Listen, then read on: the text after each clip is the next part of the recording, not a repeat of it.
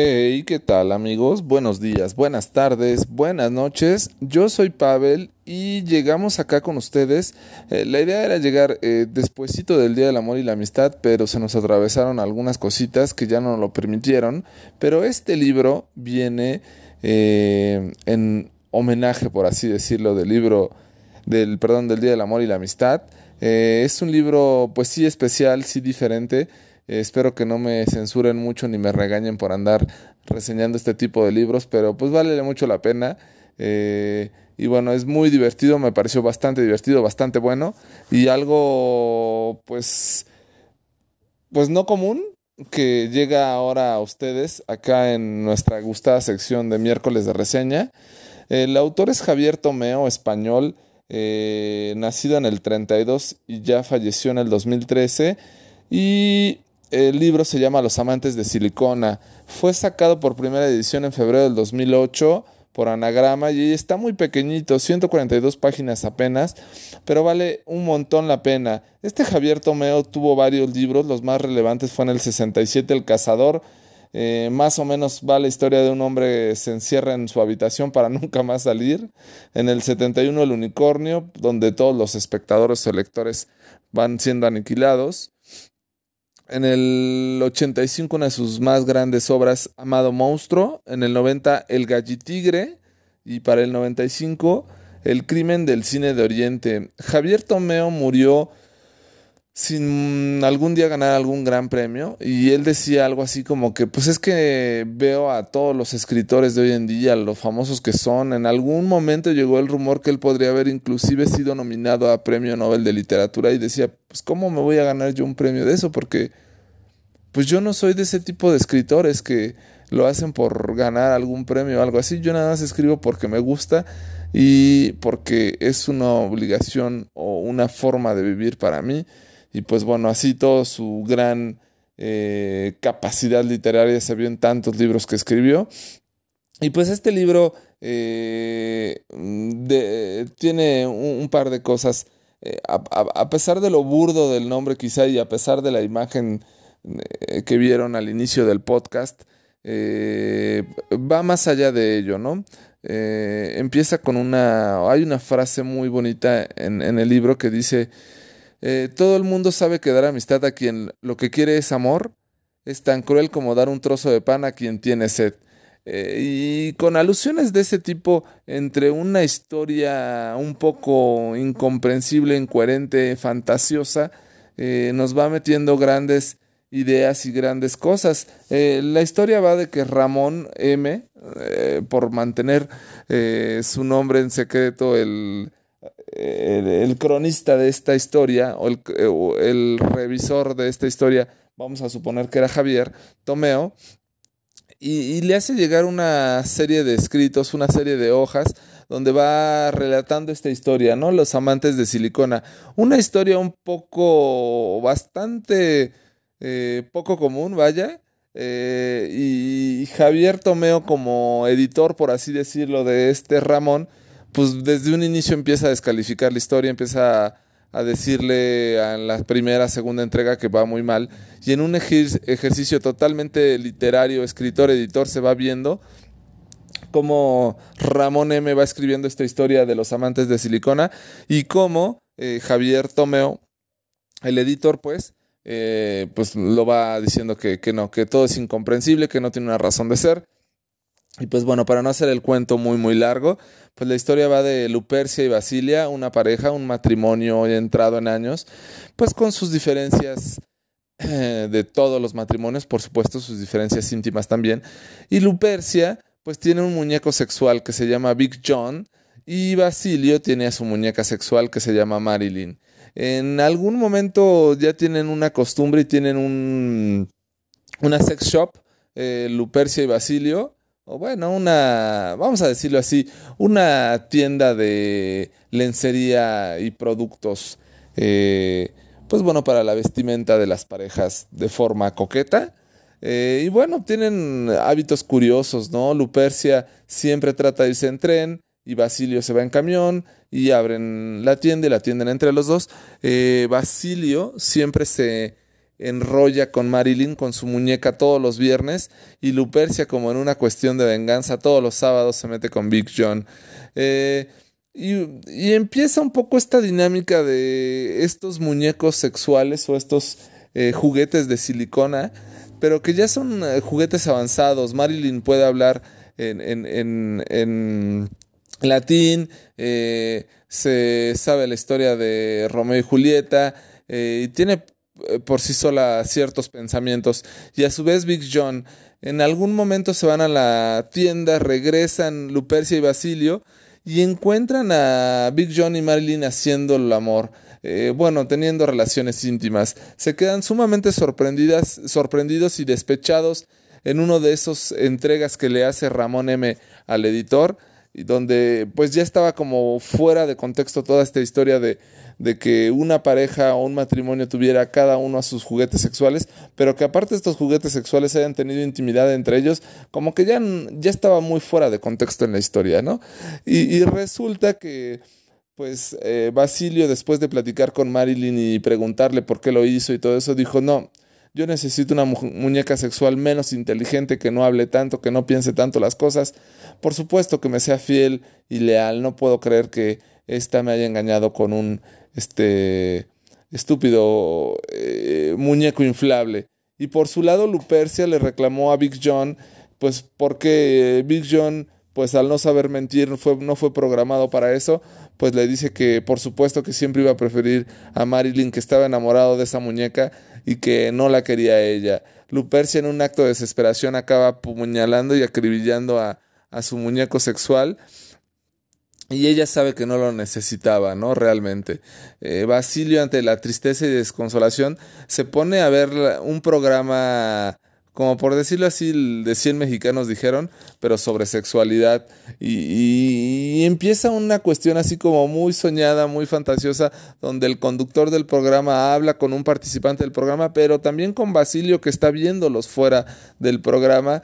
Y bueno, hacen cosas muy curiosas, muy divertidas. Eh, muy simpáticas en cierta forma. Y pues bueno, los dos despechados, tanto Lupercia como Basilio, al, haber sido eh, pues engañados por sus juguetes sexuales, pues dicen, pues bueno, ¿qué vamos a hacer? Pues vamos a tener que conseguir otros, ¿no? Eh, Lupercia le dice a Basilio que se tiene que conseguir pues un marinero, que ya no se va a conseguir un ex soldado, ni que tenga un miembro tan grande, porque Big John tenía un un este, miembro de pues como 18 o 20 centímetros, comparado con el de su esposo, que era como 10 centímetros menor, ¿no? Entonces, en algún momento Lupercia, como queriendo dar un toque de amor y cariño, le dice a, Basilio, eh, realmente nunca me importó el tamaño de tu miembro, sino eran otras cosas lo que hicieron que llegáramos hasta esta situación. Y aquí hace una reflexión muy linda Javier Tomeo, y, en el cual dice, ¿por qué hombres y mujeres nos hacemos una pregunta constante después de terminar cierta relación? ¿Por qué matamos? Bueno, más bien son tres preguntas básicas que muchas veces nos podrían venir cuando se termina una relación. ¿Por qué matamos lo que más queremos y en algunas ocasiones lo que más necesitamos? ¿Qué extraño instinto de autodestrucción es este que tenemos? ¿Y cuáles son los misteriosos pecados que deseamos castigar en nosotros mismos al hacer esto, no? Y entonces eh, se hace ver o deja ver aquí eh, en esta ficción tan poco creíble de, de, novela que nos está llevando a nuestros, nuestra mente Javier Tomeo, pues estas situaciones, pues por demás profundas, ¿no? Eh, en el cual eh, llega, lleva hasta el ridículo un matrimonio entrado en años, entrado en poca intimidad, para tener sus propias parejas sexuales dentro del matrimonio, que son simplemente objetos de silicona, y los cuales hasta ellos mismos los acaban engañando, y lo que acaba haciendo es, pues quizá volverlos a unir, ¿no? Eh, entonces, eh, esto te lo deja ver de una forma muy sutil y en una escritura muy bonita, entre broma y broma, te trae estos pasajes que vale un montón la pena por este libro, que aparentemente es pura broma y pura, pura fantasía, pero acaba siendo un, una buena lección de por qué muchas veces eh, las parejas eh, se empeñan en hacer cosas tan estúpidas que acaban dejando lo que más necesitan, lo que más quieren o quizá lo que más felices les hace. En, esta parte Basilio pues le dice a Lupercia, pues no, ¿sabes qué? Yo me voy a conseguir una muñeca, necesito una muñeca pues que nada más diga prácticamente cuatro frases, que no tenga pensamiento, que no tenga sensores, que no sea tan sofisticada.